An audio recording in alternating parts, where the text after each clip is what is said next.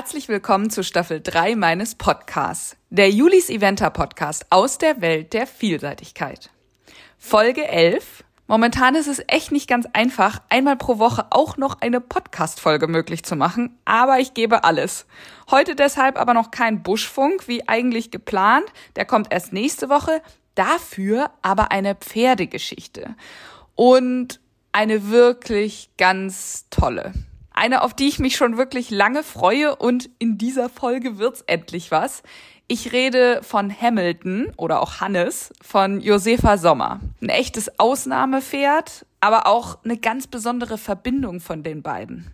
Ich bin Juliane, wie immer euer Host und Fragensteller, besser bekannt als Julis Eventa oder Carla Kolumna der Vielseitigkeit. Oder ich bin auch mit meinen eigenen Pferden auf nationalen und internationalen Turnieren unterwegs. Eieiei, ich habe ja jetzt sogar selbst eine Drei-Sterne-Platzierung. Es ist kaum zu fassen. Und ihr hört, glaube ich, immer noch mein Grinsen durch die Aufnahme.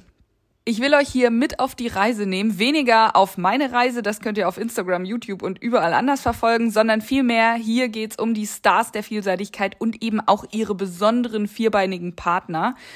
Denn ich muss schon sagen, in der Vielseitigkeit ist es irgendwie noch ein bisschen mehr so, dass die Pferde eben nicht nur Sportpartner sind, sondern Familienmitglieder.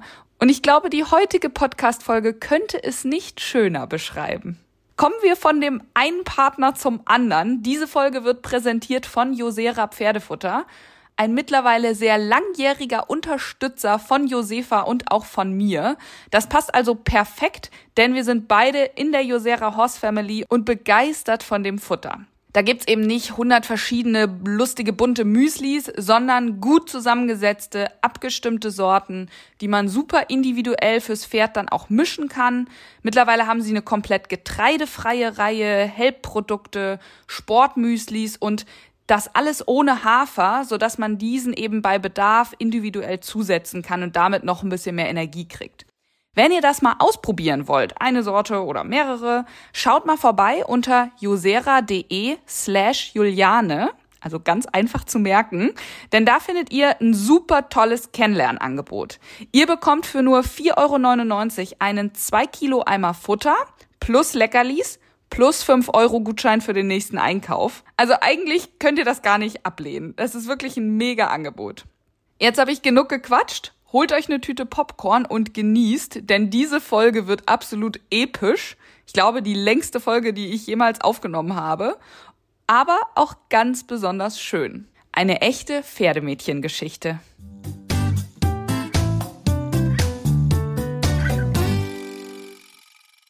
Ja, liebe Sefi, herzlich willkommen in meinem Podcast.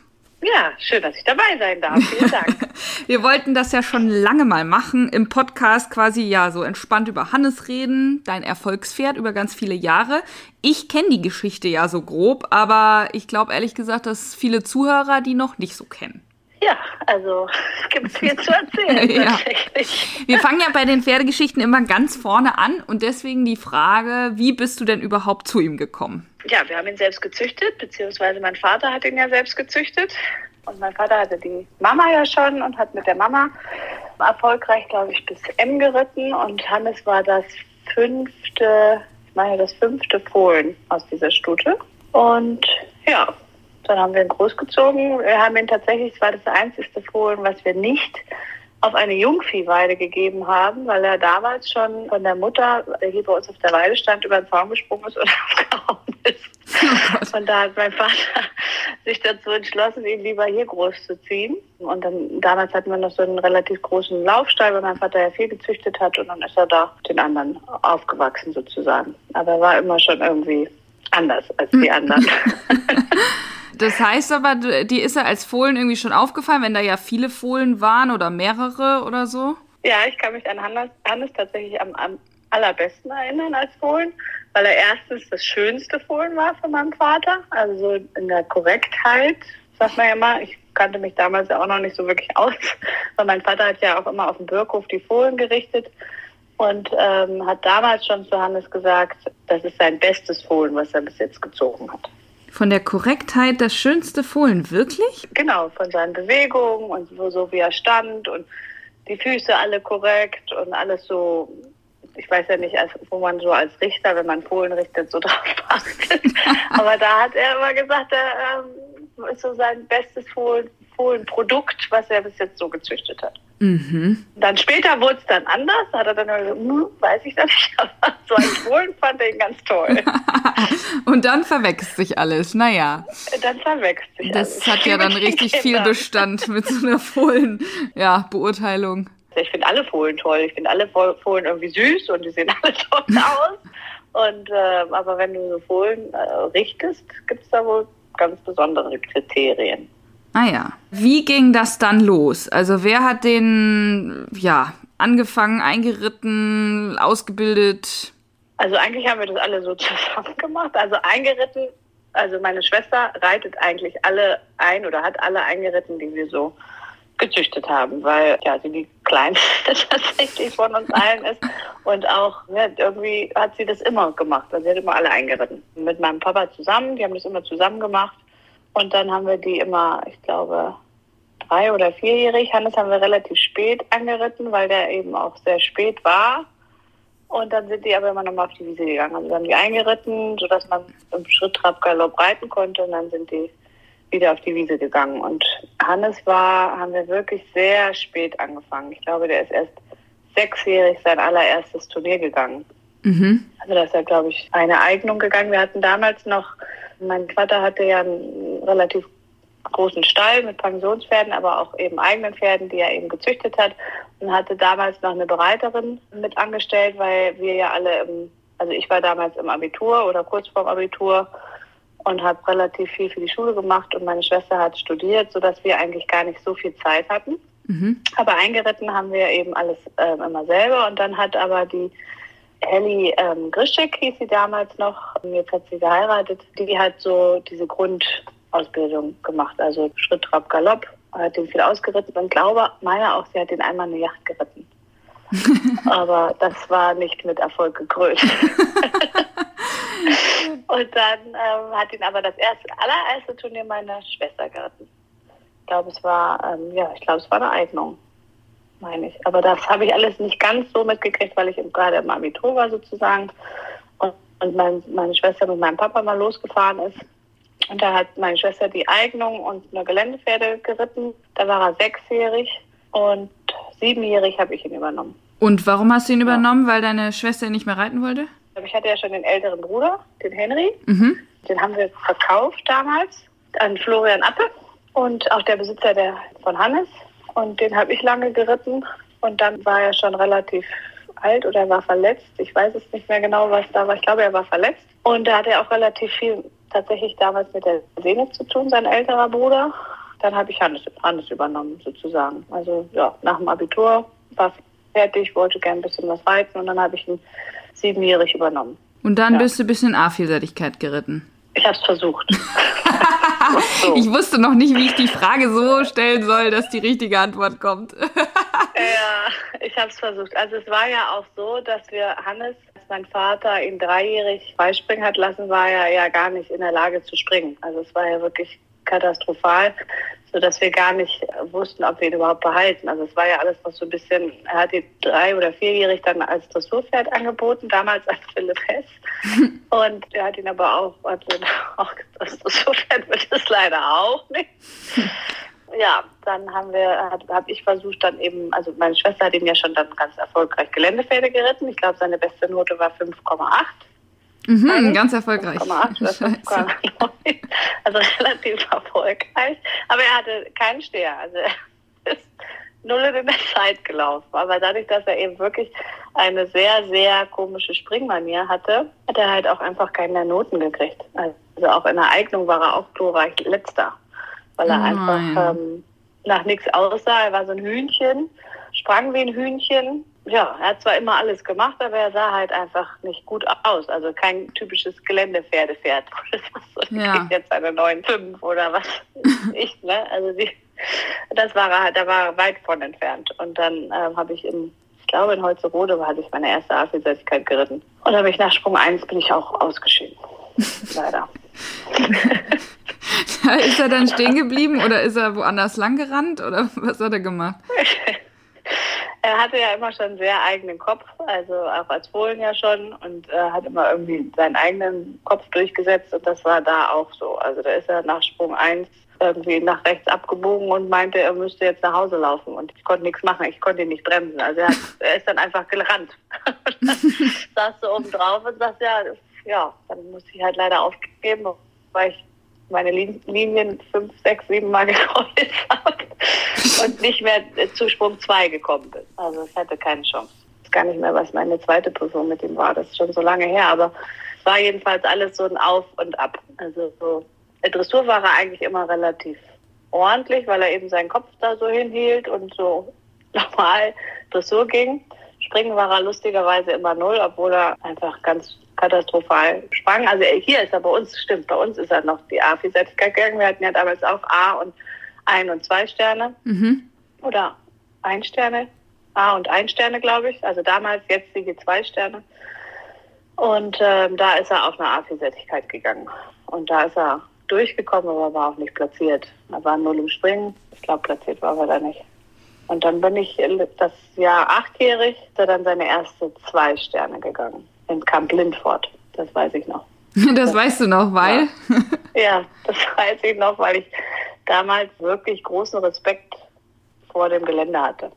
Also da war ich ein bisschen ängstlich, würde ich nicht sagen, aber ich habe, weil ich nicht wusste, äh, ob er das kann, ob ich das kann. Ich, meine, ich war ja selber noch sehr unerfahren. Ich habe ja Abitur gehabt, davor bin ich bei Henry bin ich zwar auch mal bis drei Sterne geritten, aber dadurch, dass ich lange, lange auch nicht wirklich so eine Prüfungserfahrung hatte, weil ich einfach viel für die Schule gemacht habe und dann war ich auch noch nach der Schule einmal im Ausland, so dass ich eigentlich für Reiten nicht so viel Zeit hatte oder mhm. nicht so viel geritten bin.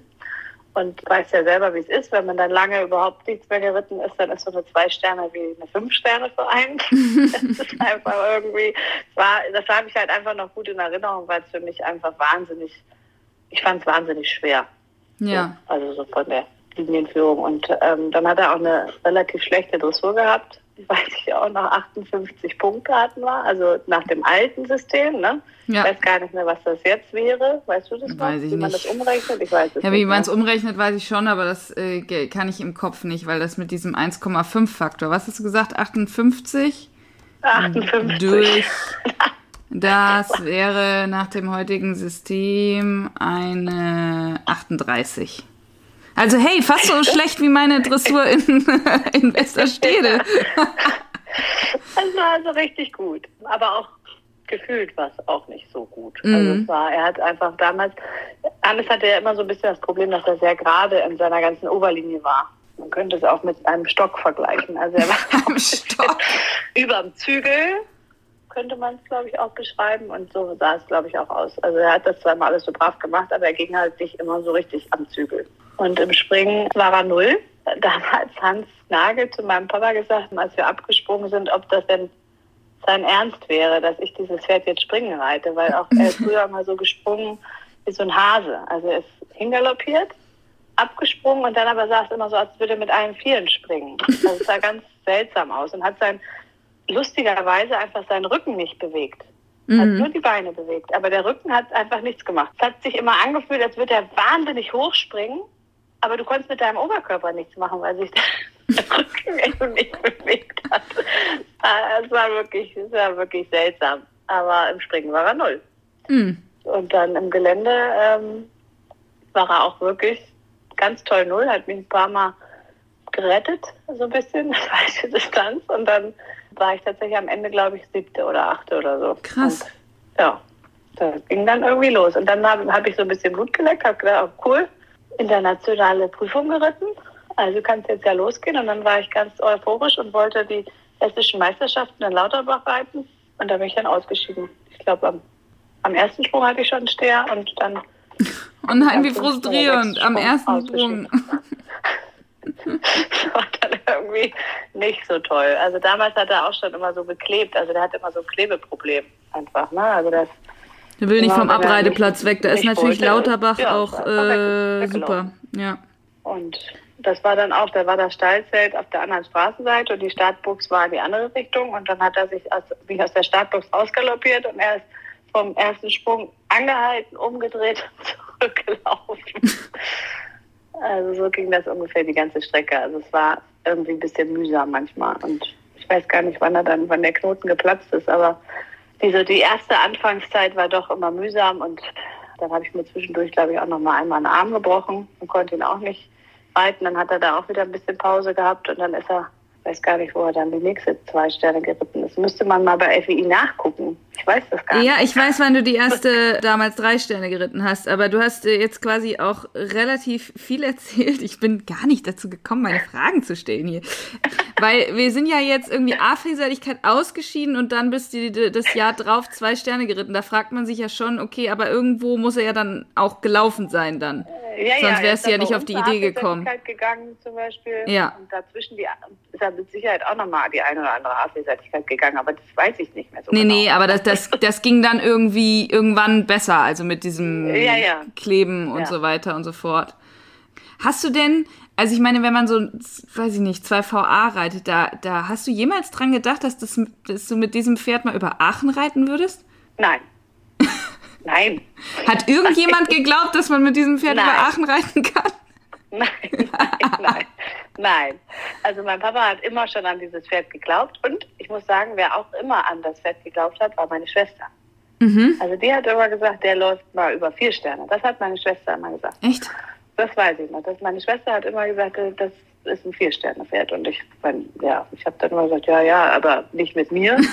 also mit mir sowieso nicht. Und äh, kaufen wollte ihn sowieso auch keiner.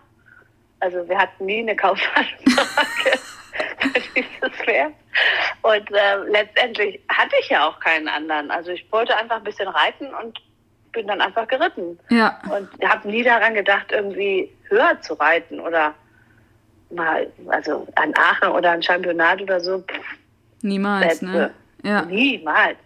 Also wirklich niemals. Aber es ist ja schon wichtig, dass man Leute hat, die halt dran glauben, ne? Also weil man selber fühlt vielleicht was, aber wenn dann alle gesagt hätten, boah, nee, das wird ja nie was. Das haben, das haben relativ viele gesagt. Hm, springen kann er ja nicht, ne? Auch an jeder Springstunde oder wo ich dann war, die haben gesagt, oh mein Gott. Und auch es hat auch immer keiner wirklich dran geglaubt, dass der mal hält, weil er eben so gesprungen ist und auch, also hat mein Vater auch immer Bedenken gehabt, weil er einfach immer so hart gelandet ist. Mhm. Also der ist ja nicht elast elastisch gesprungen, wie so manch anderes tolles Vielseitigkeitspferd, was sich so rund macht über dem Sprung, schön landet, so weiter Mhm. galoppiert. War ja bei uns nie der Fall. Also es war ja wirklich eher so, also Gymnastiksprünge konnten wir nicht machen, in Out ging auch nicht, weil er das einfach nicht konnte. Mhm. Ja. Also konnte er mit seiner Art einfach nicht. Und Parcours ging immer, was er einfach schon immer hatte oder immer noch hat, ist einfach eine wahnsinnig gute Einstellung dann irgendwann, auch wenn er dann in den ersten Prüfungen einfach seinen Dickschädel durchgesetzt hat. Aber ähm, er war ja nie so, dass er irgendwo nicht rüberspringen wollte. Das war immer in Verbindung mit, nee, ich will lieber zum Abreiteplatz oder ich, heute habe ich lieber was anderes vor. Also heute denke ich nicht so ans Gelände. Ja, aber der war ja nie so, dass der, dass der Sprung an sich ein Problem war oder dass er nicht über den Graben springen wollte oder nicht ins Wasser. Das war nie das Problem. Mhm. Sondern eher so seine Art. Auch wenn ich in Dressur geritten, damals bin ich mit Philipp Hess viel Dressur geritten, hat er immer sehr blockiert, wenn du mal so Zirkel verkleinern oder vergrößern wolltest, ne?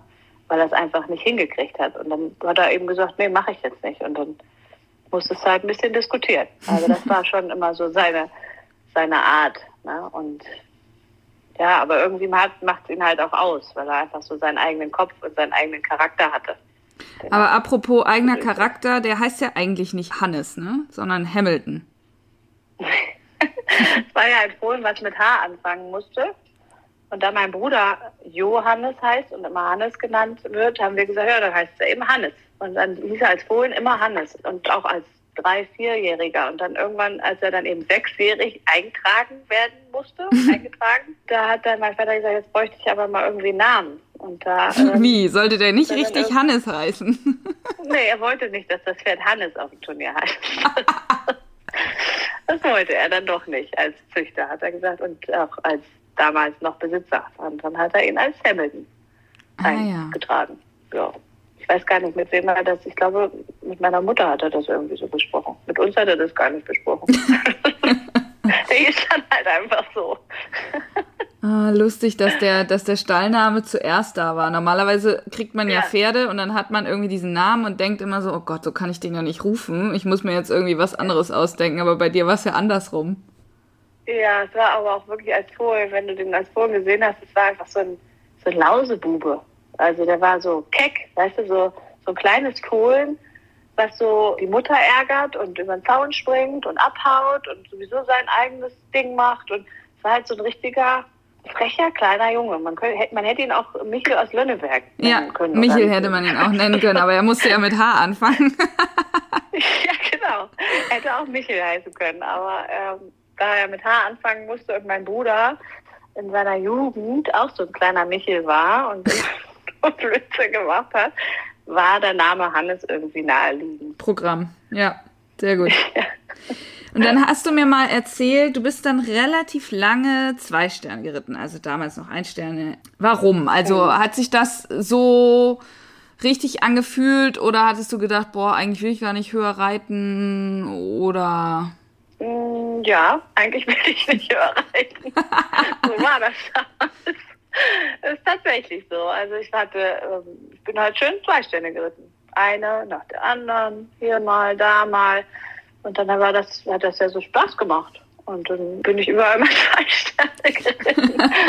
und ich weiß gar nicht, hast du mal geguckt bei Effi? Ich weiß gar nicht, wie viel zwei Sterne er ja, ist. Ja, das habe ich nicht geguckt. Äh, zu lange war es dann am Ende doch nicht. Ich glaube, du bist schon im Aber Jahr darauf, also neunjährig bist du, meine ich, schon einmal. Genau, neunjährig ist er drei Sterne gegangen. Genau. genau. Und achtjährig ist er dann, dann zwei Ja, aber in Wirklichkeit gegangen. ist das ja nur ein Jahr dann.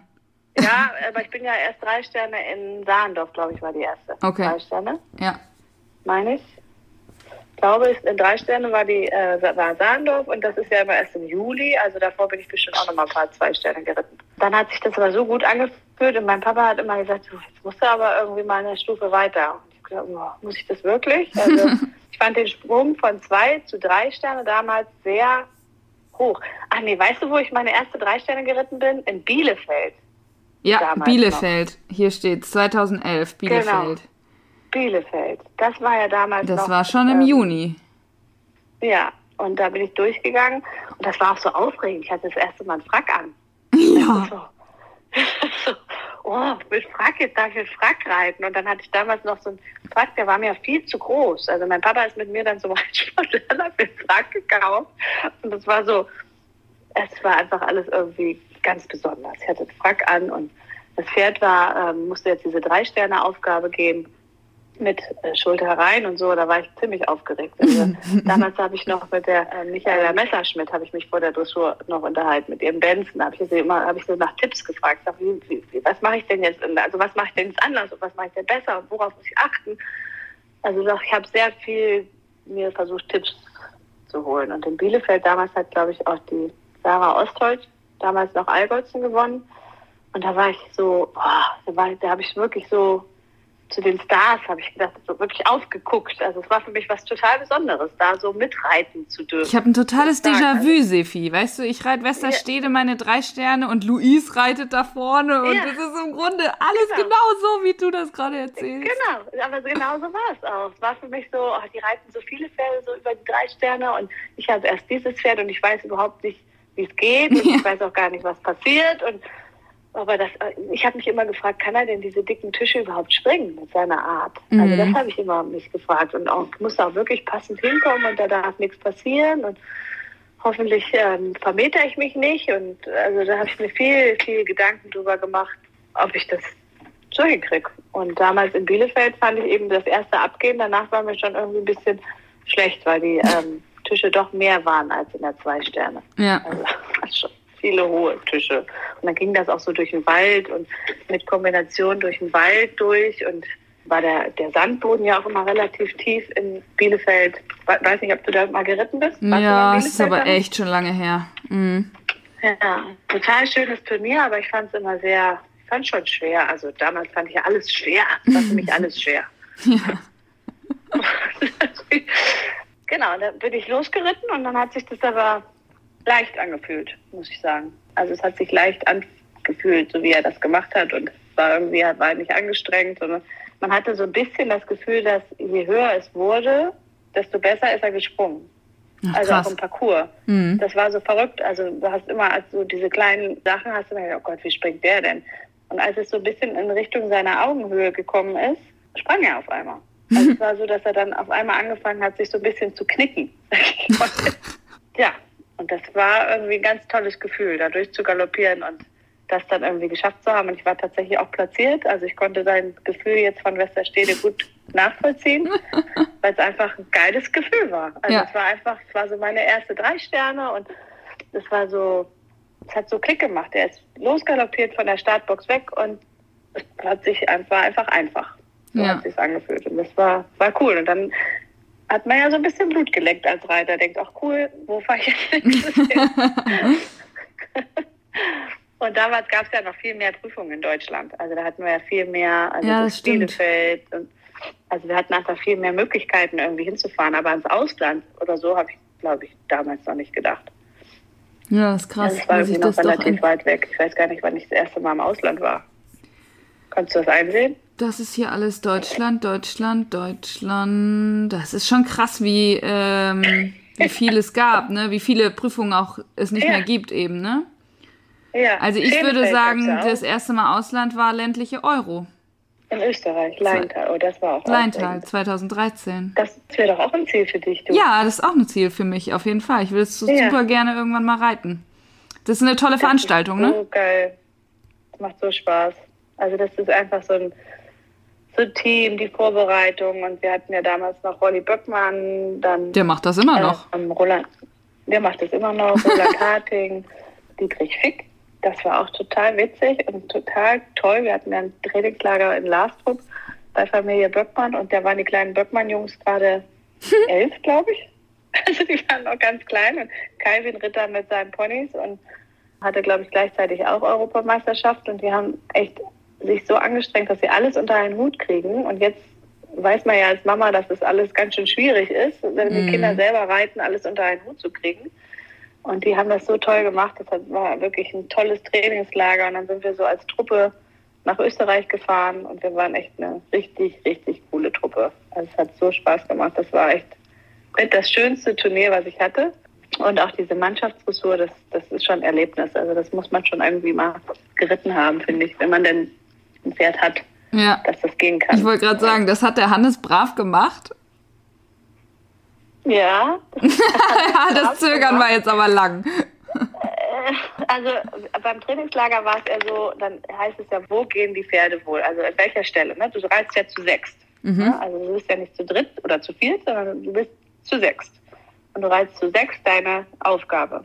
Dann ist erstmal in, dieser, in diesem Trainingslager muss erstmal entschieden werden, wer eigentlich an welcher Stelle rei- reitet. Ne? Und da Hannes in der Dressur ja doch sehr aufgeregt immer war, war er erst vorne, ne, damit man das so ein bisschen, damit die anderen so ein bisschen herreiten können, damit wenn er mal nervös wird, dass es nicht irgendwie komisch aussieht, wenn es dann in der Mitte auf einmal ein Pferd durch die Gegend springt.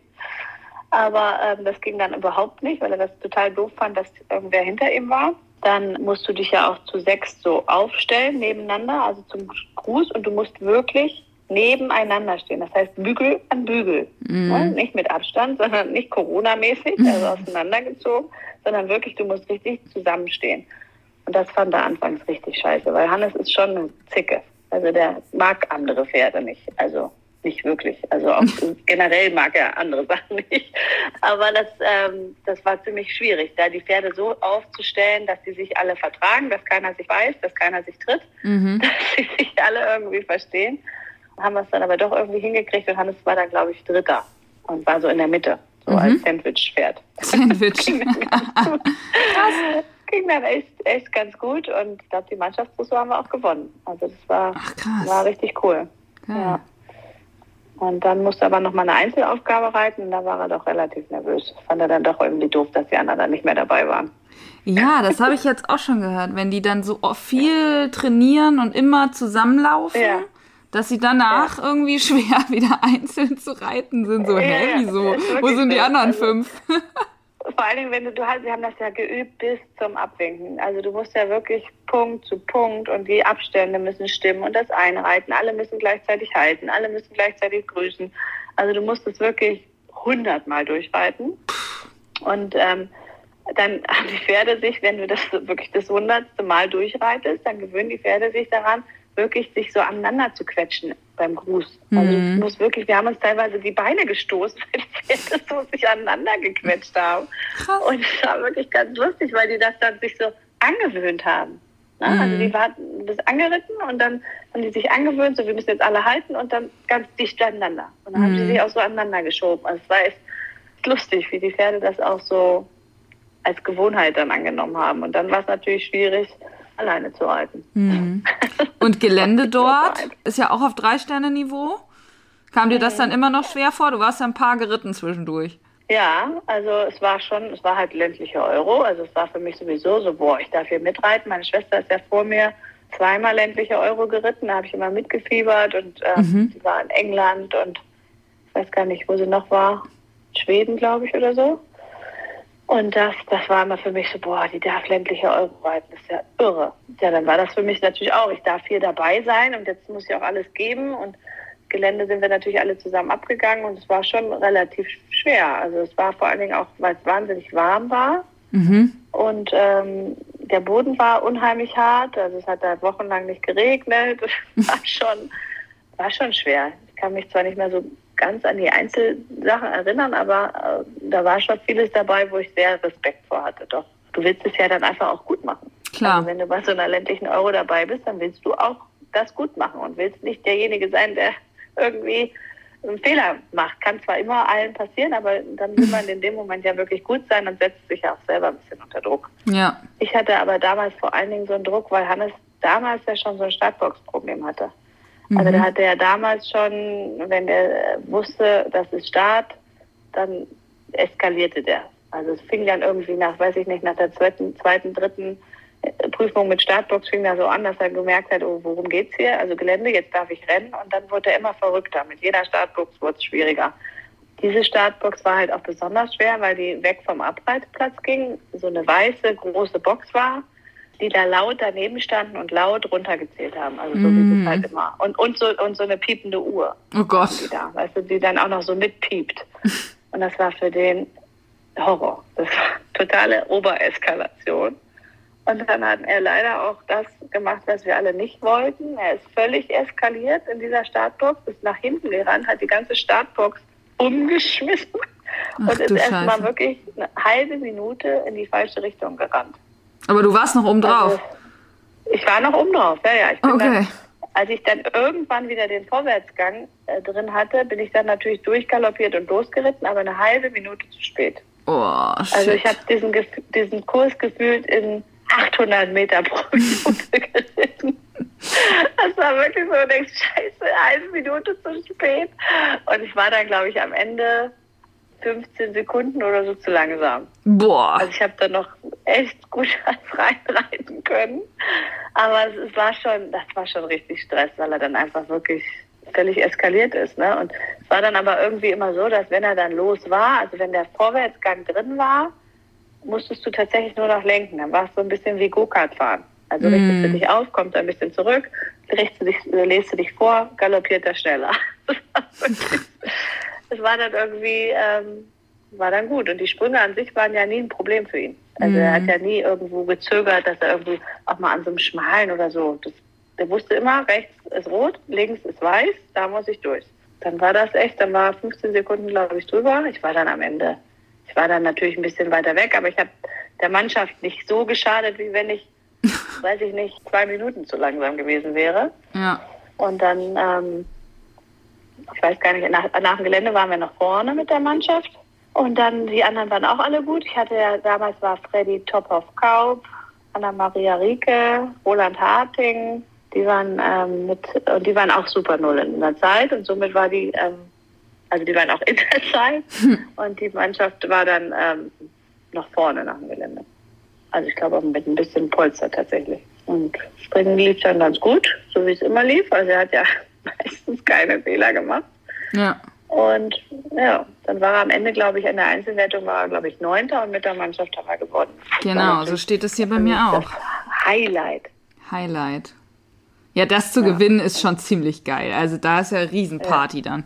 Das war eine Riesenparty und es hat einfach auch Spaß gemacht mit diesem Team, weil es einfach so, das war alles einfach so toll. Also der Schmied war dabei, die, die Frau vom Schmied, der Tierarzt, der, der Mannschaftscoach, der Trainer, der, der Dietrich Fick. Also es waren irgendwie alle, alle dabei, die da so auch mit involviert waren und haben mhm. einfach so mitgekämpft und mitgefiebert und mein Mann war mit und das war einfach, es war eine tolle Zeit. War einfach wirklich erinnert man sich gerne dran zurück. Mhm.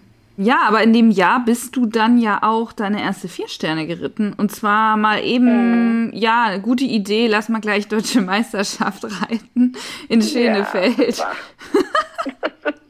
Hätte mich davon nicht mal jemand abhalten können eigentlich? Weiß ich nicht, aber es liest sich erstmal. Genau, es liest sich erstmal sehr interessant. Ja, es war auch wirklich, also es war wirklich eine Schnapsidee. Also es war wirklich, ich weiß auch, dass wir bei der ländlichen Euro beim Essen saßen und Freddy Tophoff wollte auch äh, mit ihrer Stute deutsche Meisterschaften reiten und die ist aber ja schon vier Sterne erfahren gewesen, also die Freddy auf jeden Fall und Anna Rieke, glaube ich, hatte das auch vor.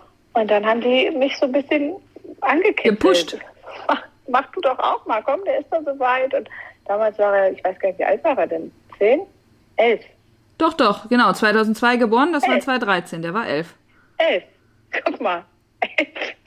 war es irgendwie so, dass dann eben ja auch, ich meine, die ländliche war im August. Wie viele vier Sterne gibt es dann noch in dem Jahr? Ja. Nicht so viele. nee. Also es war nicht.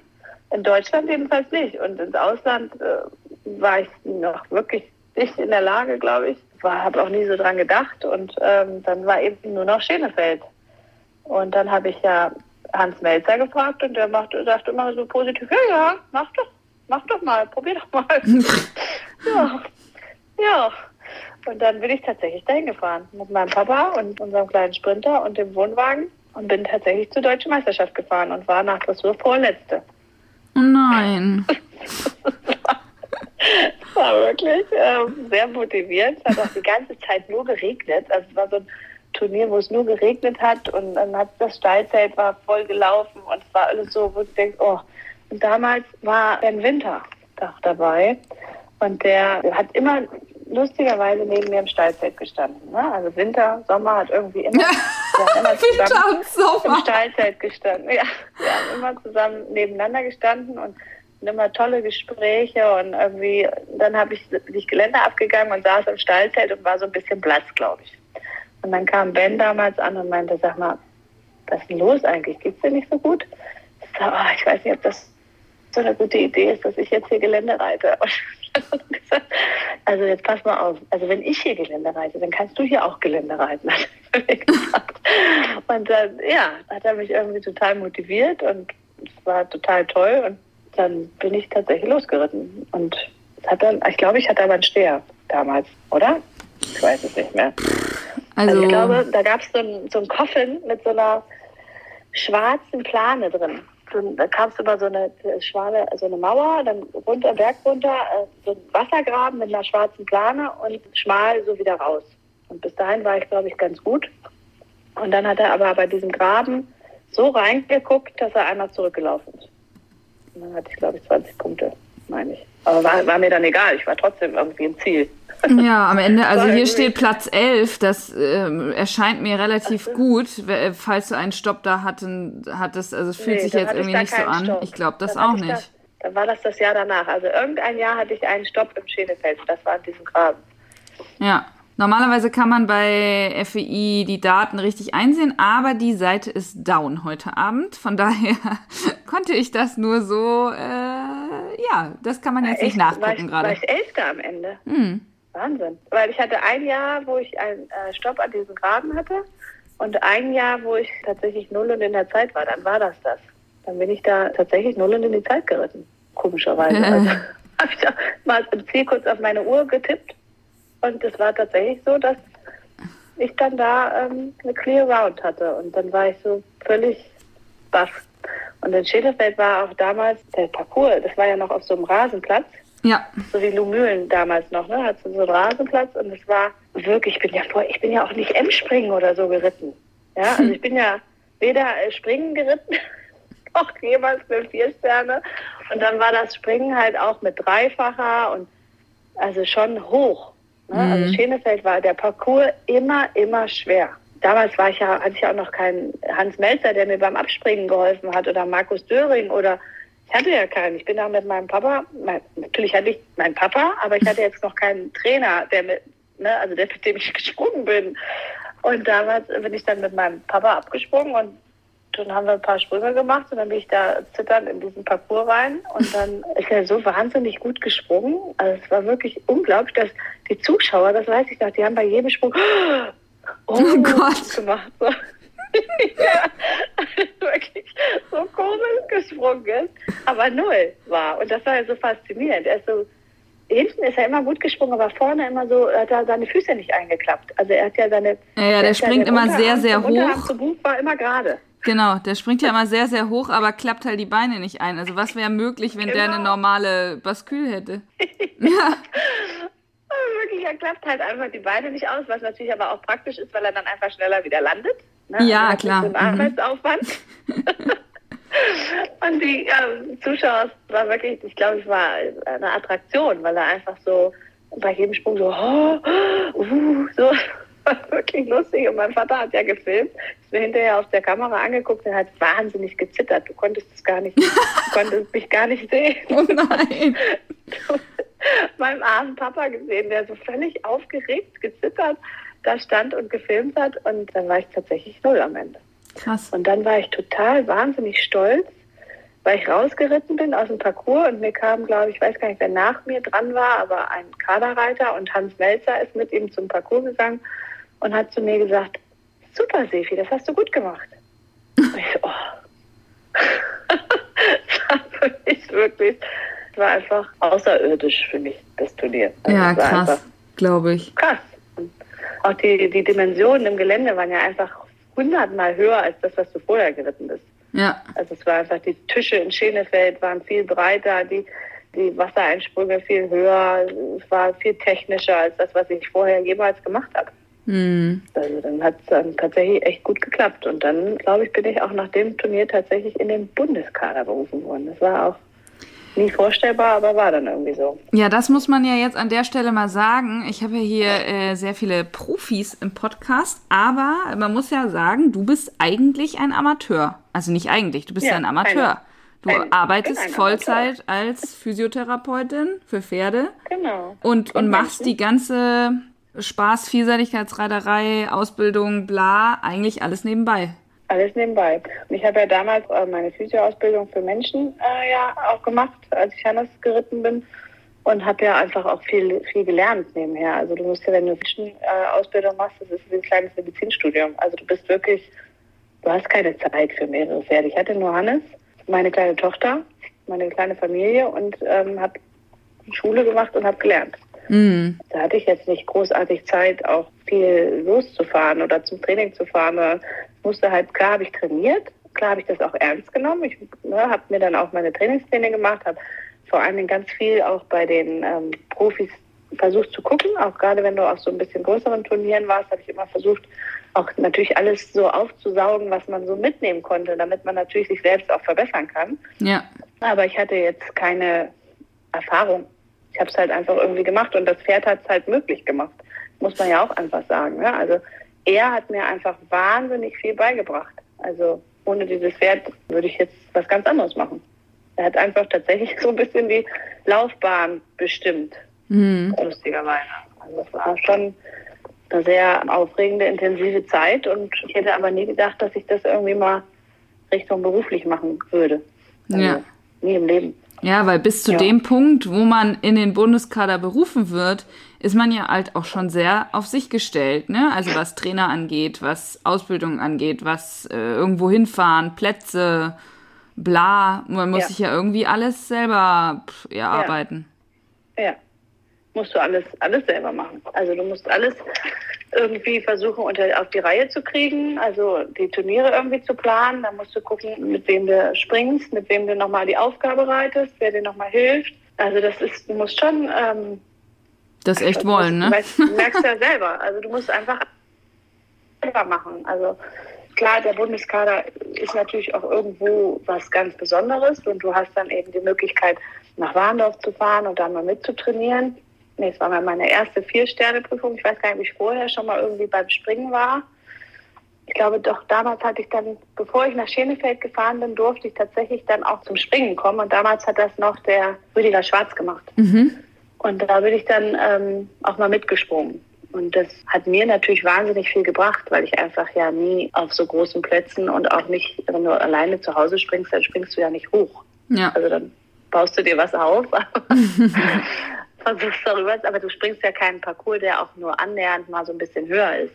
Ja. Und das hat mir ähm, wirklich viel, viel gebracht. Und nach Schenefeld bin ich dann auch in dem Jahr darauf viel zum ähm, Geländetraining gefahren, auch bei Rüdiger Schwarz tatsächlich. Und das hat mir wirklich ganz, ganz viel gebracht. Mhm. Also du lernst dann einfach, du lernst ja mit jeder Prüfung, du lernst mit jedem Training, du lernst das Pferd mehr kennen. Es wird ja immer mehr eine Partnerschaft und immer mehr setzt du dir eben neue Ziele. Ja.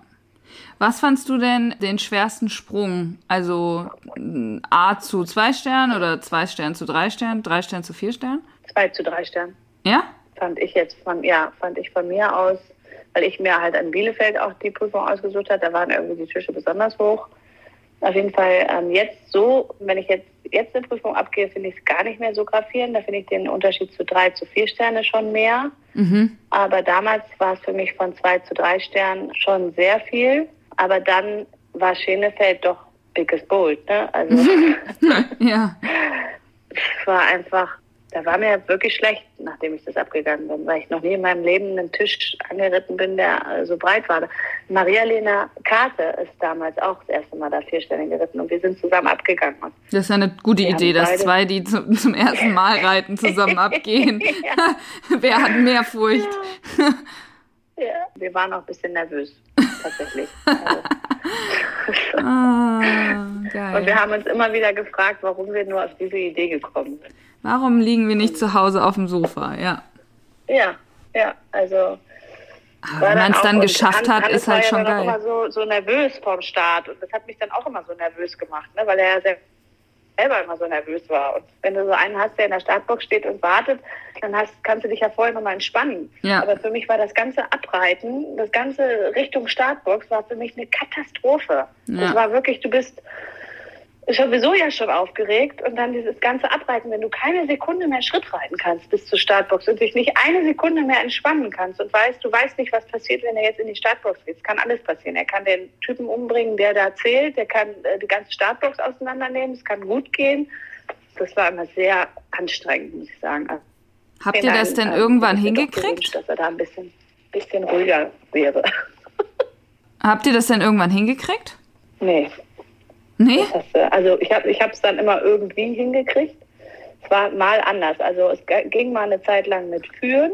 Also damals hat mich dann ähm, zum Beispiel bei der Euro und Stregom hat der Hans Melzer mich in die Startbox geführt. Das ging semi gut. Er hat ihm dann leider den Finger zerstört.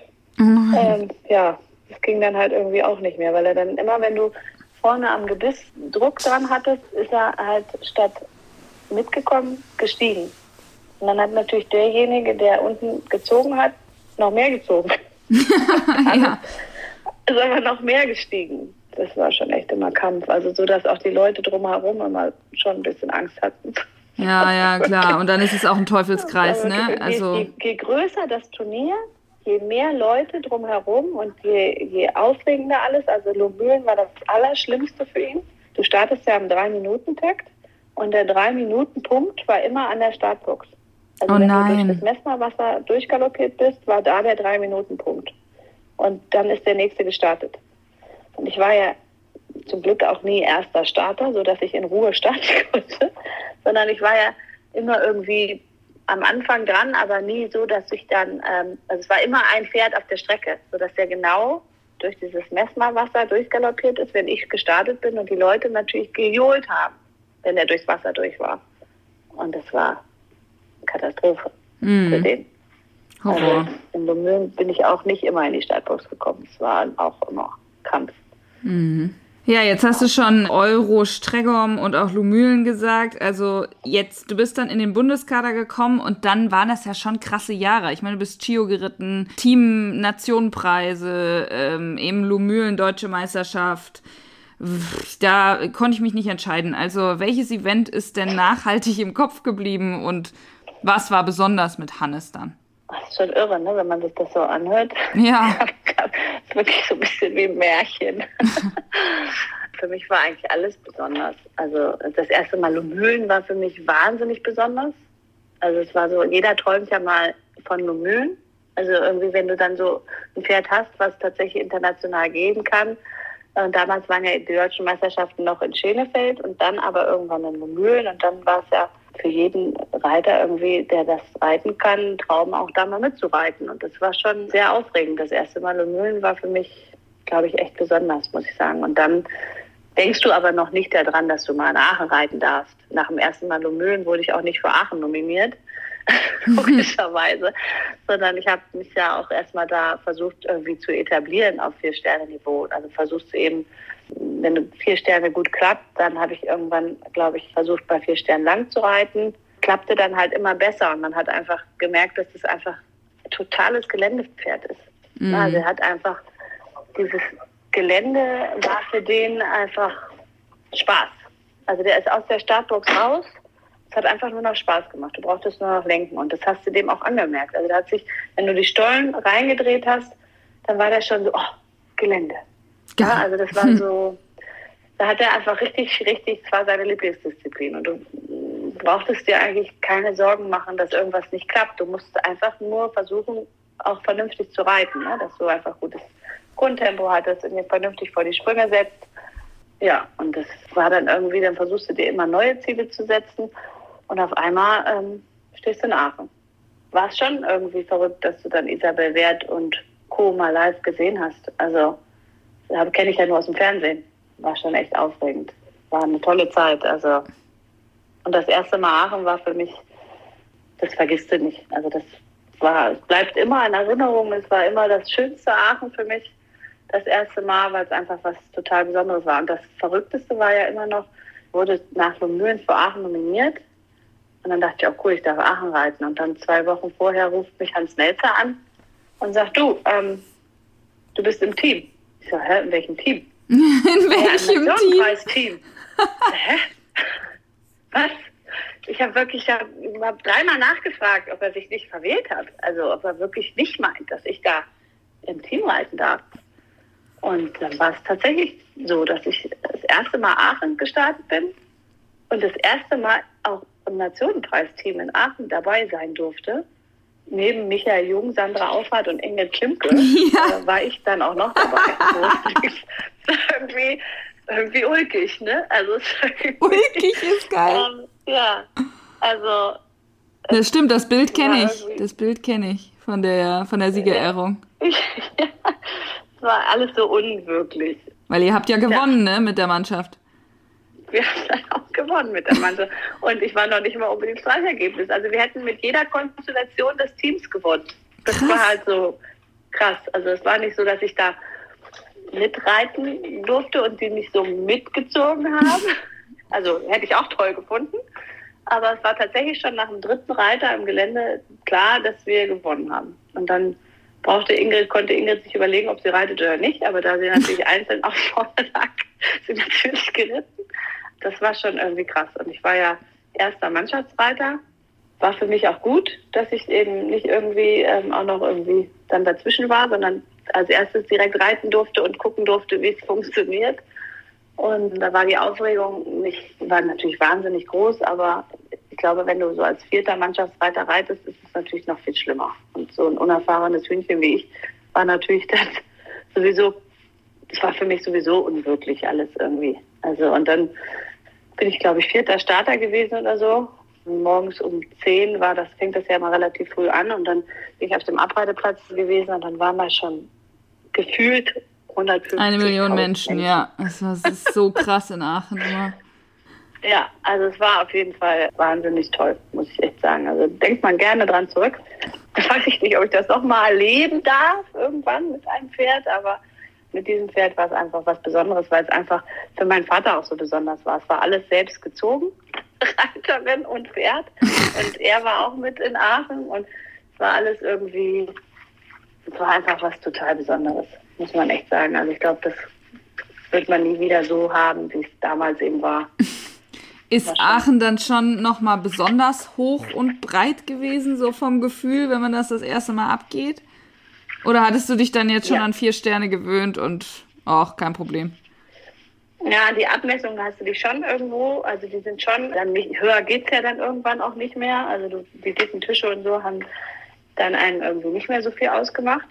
Es war halt einfach wahnsinnig technisch. Mhm. Also das weiß ich noch, das hat ja Rüdiger Schwarz gebaut und es war einfach auch Vorbereitung, ja, Vorbereitungsprüfung für ein Championat, muss man ja auch ganz klar sagen. Mhm. Also es war ja nicht äh, irgendeine Prüfung, die du mal eben so reitest, sondern es war einfach wahnsinnig technisch und schwer und sowas habe ich noch nicht geritten.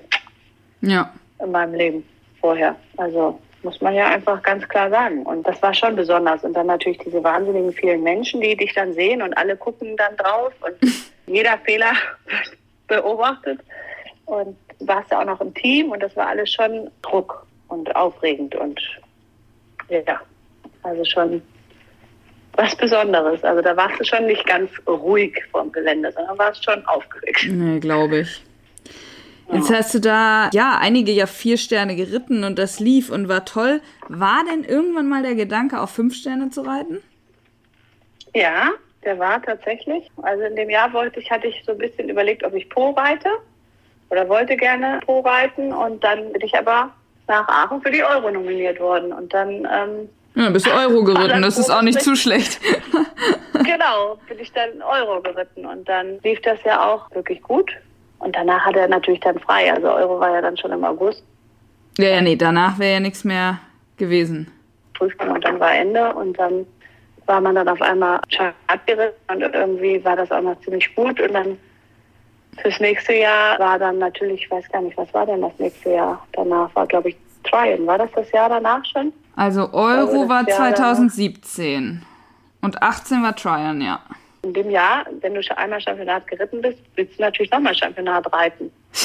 natürlich, also alle Vorbereitungen, du reitest ja natürlich alle Sichtungsprüfungen, also diese Vorbereitung, alle ja. dafür reitest du dann natürlich und dann musst du dann gucken, also dann reitest du ja nicht fünf, also ich bin dann nicht fünf Sterne Lomühlen geritten, weil ich dann eben gerne Aachen reiten wollte und also sowas dann eben. Ne? Also mhm. dann hatte ich dann immer gesagt, wenn ich nicht mit nach dahin darf, also nicht mit nach Dwallen darf, dann würde ich gerne danach nochmal lang reiten. Mhm. Und dann war es ja so, dass ich dann erste Reserve war und er war dann relativ fit und äh, gut trainiert sodass, ich glaube, es war Tryon, war ja, glaube ich, im, auch so früh im Jahr. Es war ja auch schon wieder im August. Mhm.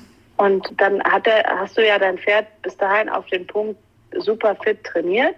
Ja. Und ich wollte dann nicht wieder bis Oktober warten, dass ich eine lange Prüfung reiten darf. Also, weil dann musste ja wieder, da musste diesen Trainingszustand so wahnsinnig lange aufrechterhalten, dass ich gerne dann auch im September eine lange Prüfung reiten wollte. Und dann hatte ich mir ähm, eben Blenheim ausgesucht, weil ja. ich auch einfach gerne in England war und Blenheim immer ähm, auch ja schon echt hoch ist und auch ein richtig tolles Turnier in England ist und also das war ja für die auch immer schon ein großes Turnier und da sind ja alle Engländer, da sind ja glaube ich 130 Starter in der vier Sterne lang. Krass. Also es ist äh, wahnsinnig viel, da reiten ja alle. Und für mich war das, ich bin mit Jörg Kurbel damals hingefahren und das ganz alleine, ohne Hans Melzer und weil die waren ja alle in Trial. Ja. war ja schon so, du hast keinen, keinen dabei, der mit dir Gelände abgibt, du hast keinen dabei, der mit dir Dressur äh, vorbereitet, du hast keinen dabei, der mit dir abspringt. Scheiße, du bist hier ganz alleine. Also mit Jörg. Ja. Also und musste ich hier irgendwie durchkämpfen. Und dann war das aber echt eine geile Woche. Also wir hatten echt richtig viel Spaß, wir hatten tolles Wetter und Blenheim ist einfach gigantisch. Die Abmessungen sind einfach gigantisch. Das ganze Turnier, die Engländer sind einfach, du kommst da hin und es ist einfach wahnsinnig, alle sind nett. Alle freuen sich, dass du da bist. Alle freuen sich, dass du hier reitest. Also alle geben sich Mühe, dass es dem Pferd gut geht, dass du alles hast. Das ist, also es war einfach, es war einfach wirklich toll. Und dann ähm, mit Kolla bin ich ja ähm, nach Blenheim gefahren und für uns war das schon irgendwie was Besonderes. War schon, schon cool. Und dann hatte ich am Ende tatsächlich so eine Schleife aus Blenheim in der Hand.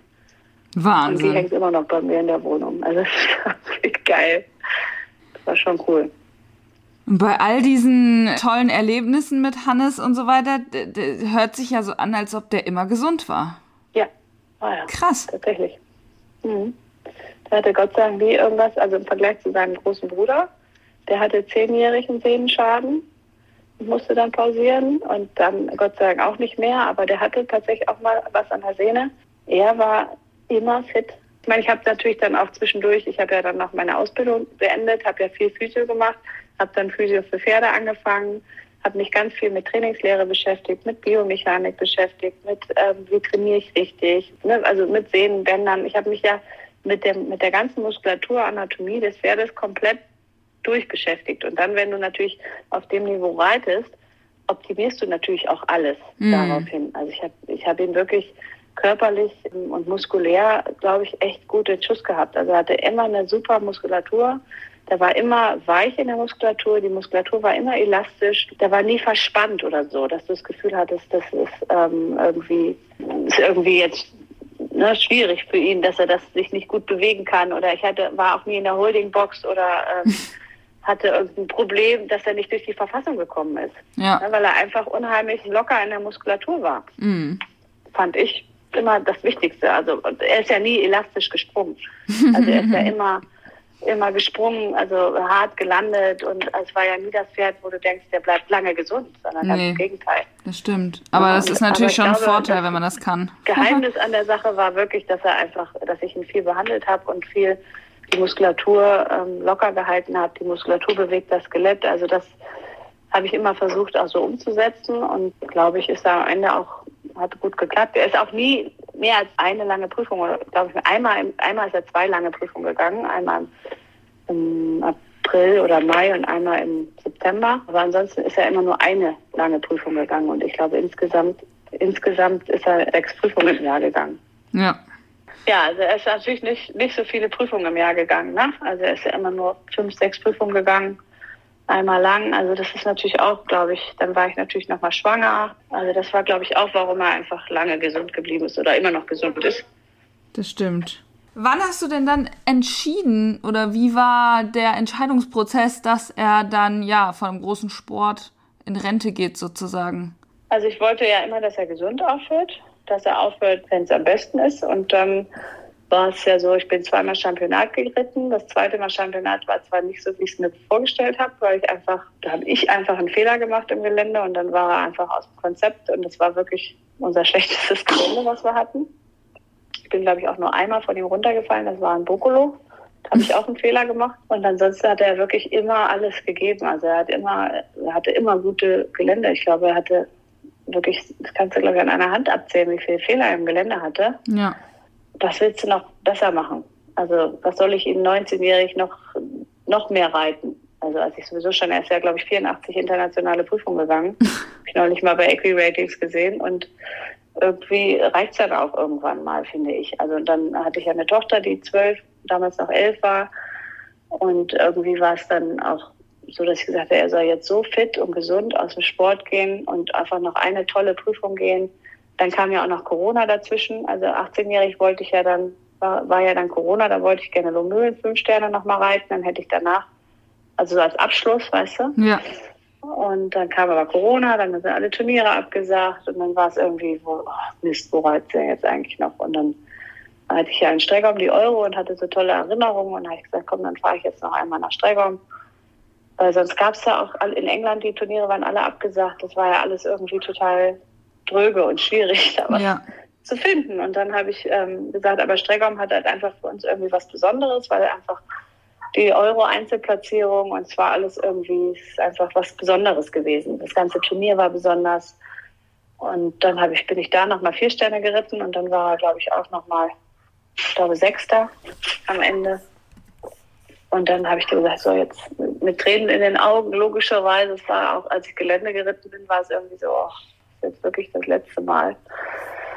Aber ist dann halt so. Irgendwann muss man eben auch mal sagen, jetzt ist gut. Er hat alles gemacht, was er machen konnte. Besser geht's nicht. Und ähm, er ist für mich das beste Pferd der Welt. Und er kann mir nicht mehr, mehr zeigen, dass er das alles so geliebt hat oder gerne gemacht hat. Ne? Auch das Gelände, er ist immer mit gespitzten Ohren, 18-jährig, da durchs Gelände galoppiert und hat mich das so anfühlen lassen, als wäre eine E-Vielseitigkeit. es war wirklich so, so hopp, hopp, hopp, ja, fertig. Das war so null Anstrengung und er hat einfach, ist einen tollen Parcours gegangen. Er war nie in irgendeiner Verfassungsprüfung, wo man denkt, oh Gott, das ist aber wackelig. Also es war immer topfit und ist er immer noch. Und wenn du ihn jetzt 20-jährig siehst, oder auch reitest, der fühlt sich an wie ein Zehnjähriger. er ist null steif, er ist immer noch fröhlich, er ist immer noch fit. Und meine Tochter hat wahnsinnig viel Spaß und er passt total gut auf sie auf. Er muss nicht mehr hohe Sachen machen, er muss nur noch die kleinen Sachen machen und die halt macht er einfach mit wahnsinnig viel Spaß. Und ähm, wenn ich ihn so täglich sehe und ich so in seinem Umgang erlebe und er morgens auf die Weide buckelt. ja, alles irgendwie richtig gemacht. Also irgendwie war es so dein, das Pferd deines Lebens so. Ne? Also es war schon, schon echt wahnsinnig besonders. So einen kriegt man auch nicht wieder, vor allem, weil er von Polen auf bis jetzt bei uns ist. Also 20 mhm. Jahre. Das ist schon einfach eine wahnsinnig lange Zeit. Ja. Es war natürlich auch einfach diese ganze, das ganze drumherum, ne? Auch die Cordula habe ich ja kennengelernt, lustigerweise auf dem Weg nach Italien und über Facebook eine Pflegerin besucht habe. Ach nein, wirklich? Ja, ja, ja. Das, das sind alles so verrückte Sachen. Ne? Also ich hab, bin nach Bairano gefahren und war aber ähm, das Jahr zuvor alleine in Bokolo und habe gesagt, ich fahre nie wieder alleine zu einer langen Viersterne, weil das da schiefgegangen ist. Und dann hat Anna sie mal zu mir gesagt, komm, wir fahren mal nach Vairano. Willst du nicht mitkommen? Ich sage, oh ja, okay, nach Vairano ist aber weit. ja. So, so, und dann habe ich aber jemanden gebraucht, der einfach mitkommt und hatte niemanden. Und dann habe ich über Facebook einen Aufruf gemacht und sich Cordula bei mir gemeldet. Und dann habe ich die Raststätte äh, Hasselberg Richtung München sozusagen der A7 eingesammelt. Und dann kam sie mit ihrem riesengroßen Koffer in den, in den LKW eingestiegen und hallo, ich bin Cordula, ja, hallo, ich bin Josefa, auf geht's nach Italien.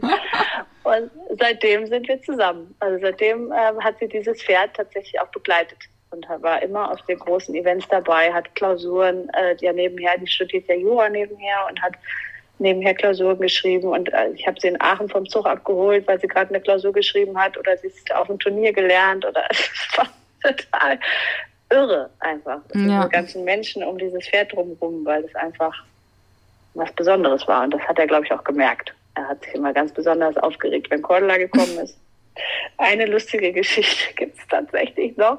Da sind wir nach ähm, Marbach gefahren. Cordula äh, hat ja mal morgens dann ähm, Hannes fertig gemacht. Ich habe uns noch zwei Kaffee gemacht und dann ging's los.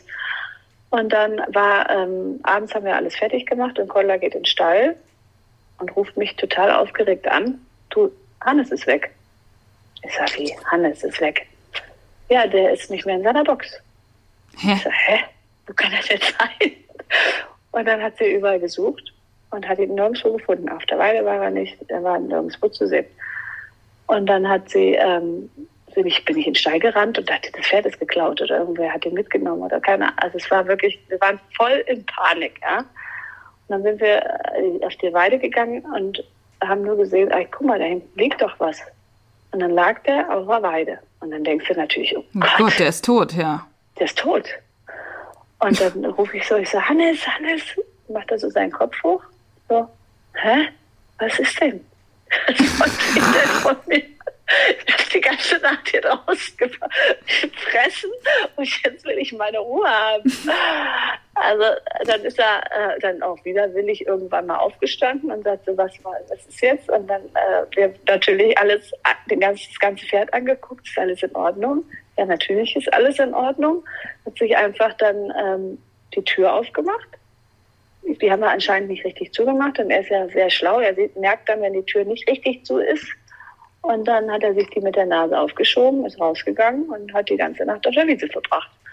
Wahnsinn. Und war dann eben morgens extrem müde und wir sind halt um sieben nach Mar Richtung Marbach aufgebrochen und dachten so, oh Gott, hoffentlich kriegt er jetzt keine Kolik oder irgendwas, weil er sich die ganze Nacht den Bauch vollgeschlagen hat.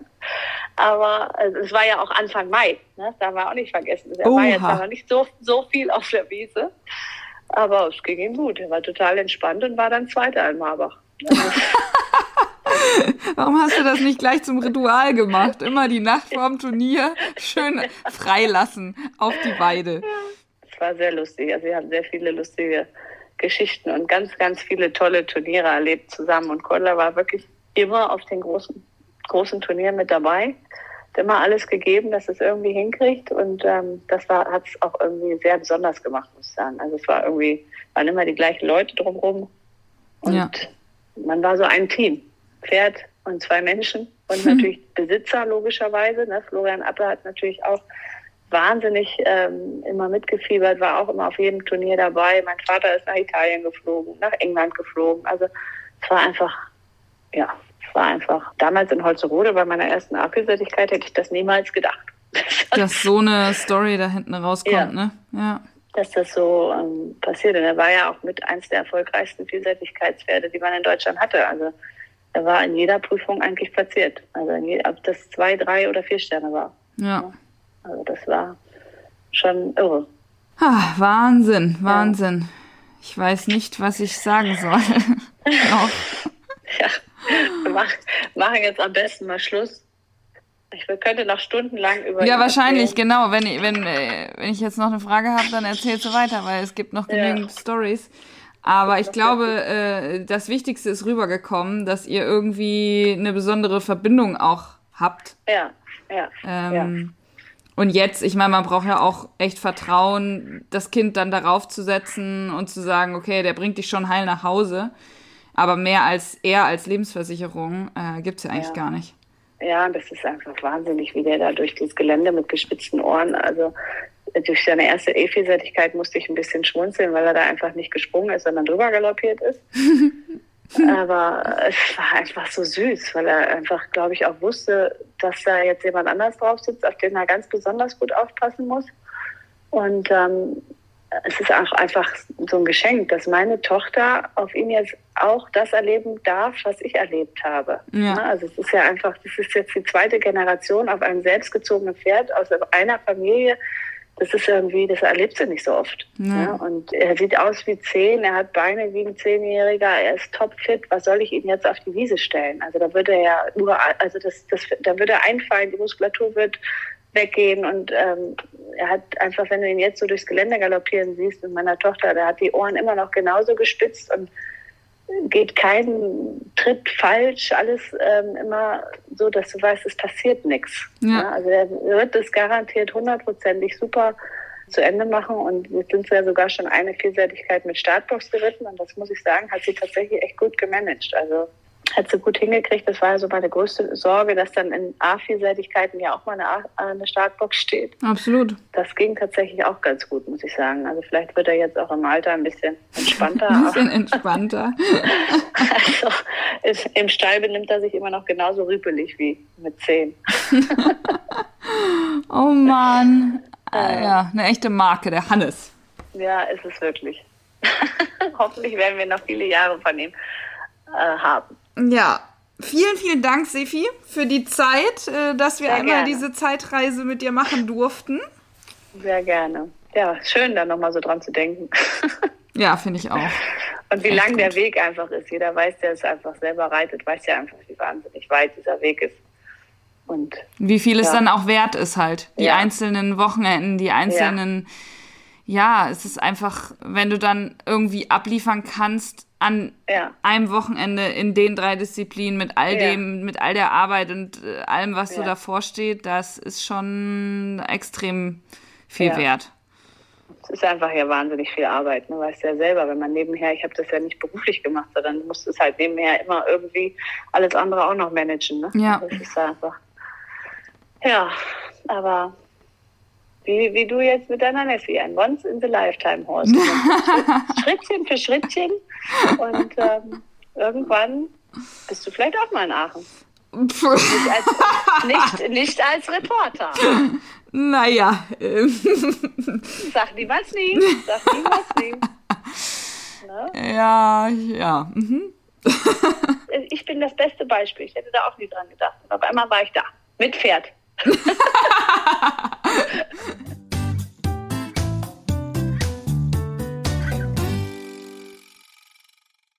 Ach, das war so schön. Wir wollten irgendwie gar nicht aufhören zu reden, obwohl es gefühlt schon mitten in der Nacht war.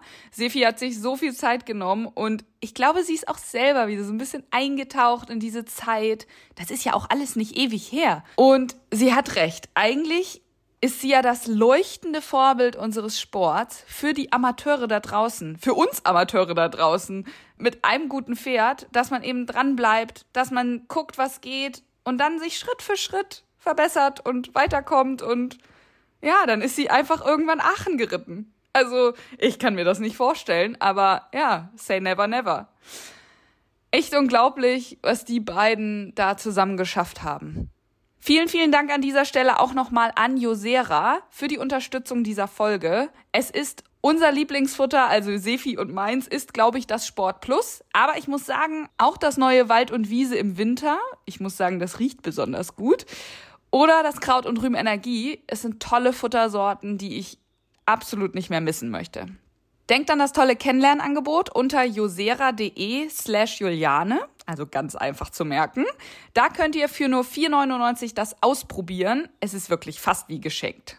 Folge 12 wird dann wieder der Buschfunk. Es ist einiges passiert. Ich berichte ja dann über die letzten fünf Wochen inklusive Lumülen Deutsche Meisterschaft. Die findet ja dieses Wochenende statt. Falls ihr nicht selbst vor Ort sein könnt, ich berichte natürlich wieder mit Videos, Stories, bla bla bla. Ihr könnt auch im NDR am Samstag und Sonntag gucken und bei Horse and Country gibt's einen Livestream. Also man kann auch, wenn man nicht vor Ort ist, ganz viel mitverfolgen. Und guckt auf jeden Fall bei Facebook immer mal bei Lumülen vorbei. Da kommen natürlich auch meine Videos online. Ich freue mich schon total aufs Wochenende, auf die nächsten Podcast-Folgen, auf die YouTube-Videos, auf alles, was da kommt und ich gebe Gas. Ich hoffe, ihr hattet ganz viel Freude mit dieser Folge. Lasst gerne mal ein Abo da, eine Bewertung und dann freue ich mich auch darüber, dass ihr immer so zahlreich dabei seid. Stay tuned und bis nächste Woche.